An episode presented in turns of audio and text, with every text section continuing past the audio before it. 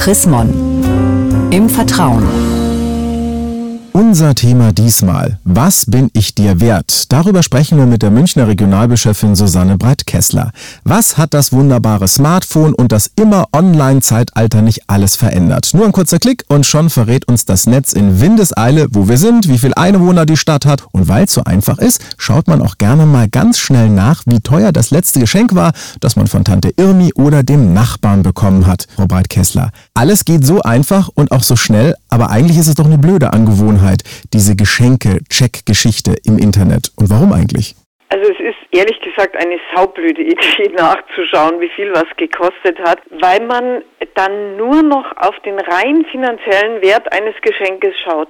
Man schätzt es ausschließlich nach dem ein, was jemand dafür bezahlt hat und das ist doch total schrecklich, weil man keine Ahnung mehr hat, was hat der andere sich jetzt ausgedacht, wie viel Liebe steckt drin, wie viel Herz hat der andere dafür aufgewandt, es fällt alles unter den Tisch. Ja, aber was treibt uns denn dann dahin, gleich mal das Smartphone zu zücken und zu checken, was ich dem anderen wert glaube, im Geheimen ist es tatsächlich der Wunsch zu wissen, bin ich dem anderen was wert als Mensch? Das ist die geheime Antriebsfeder was ist er bereit für mich zu geben und aufzuwenden?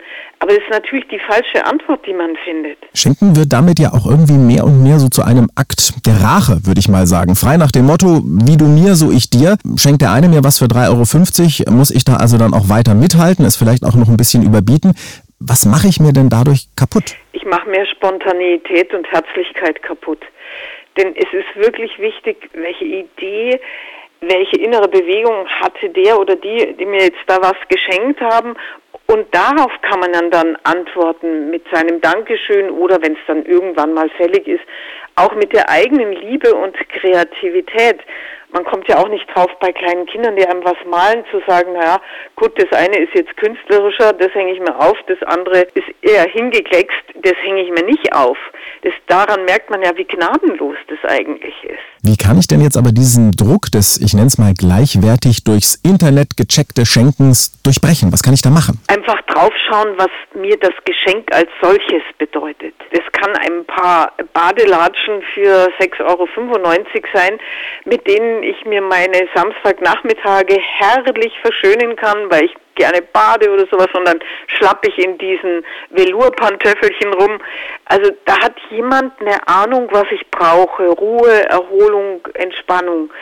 Ähm, daran kann man eigentlich merken, was der andere sich gedacht hat.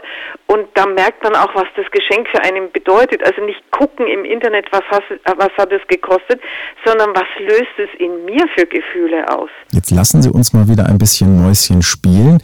Welches Geschenk hat Sie denn in letzter Zeit, genauso wie Sie es eben beschrieben haben, auf diese besondere Art entzückt? Also es war ein Zettel, nur ein Stück Papier, die mir mein Mann geschrieben hat und darauf stand, du bist die Liebe meines Lebens. Und das hat er in die Küche geklebt an den Kühlschrank und ich bin schön in Ohnmacht gefallen vor Wonne. Und das Schöne daran ist, das kann man im Internet noch gar nicht mal checken, diesen Wert dafür. Nein. Vielen Dank, Frau Beuth-Kessler. Und mehr zu diesem Thema, was bin ich dir wert, von und mit der Münchner Regionalbischöfin Susanne Breit-Kessler gibt es auch nachzulesen, nämlich in der neuesten Ausgabe des Magazins Chrismon. Ein Blick in das aktuelle Heft lohnt sich also allemal. Sie haben darüber hinaus noch Fragen, Anregungen, dann freuen wir uns auch über eine E-Mail. Schreiben Sie an leserbriefe.chrismon.de. Ich sage derweil Dankeschön fürs Zuhören. Bis zum nächsten Mal. Mehr Informationen unter www.chrismon.de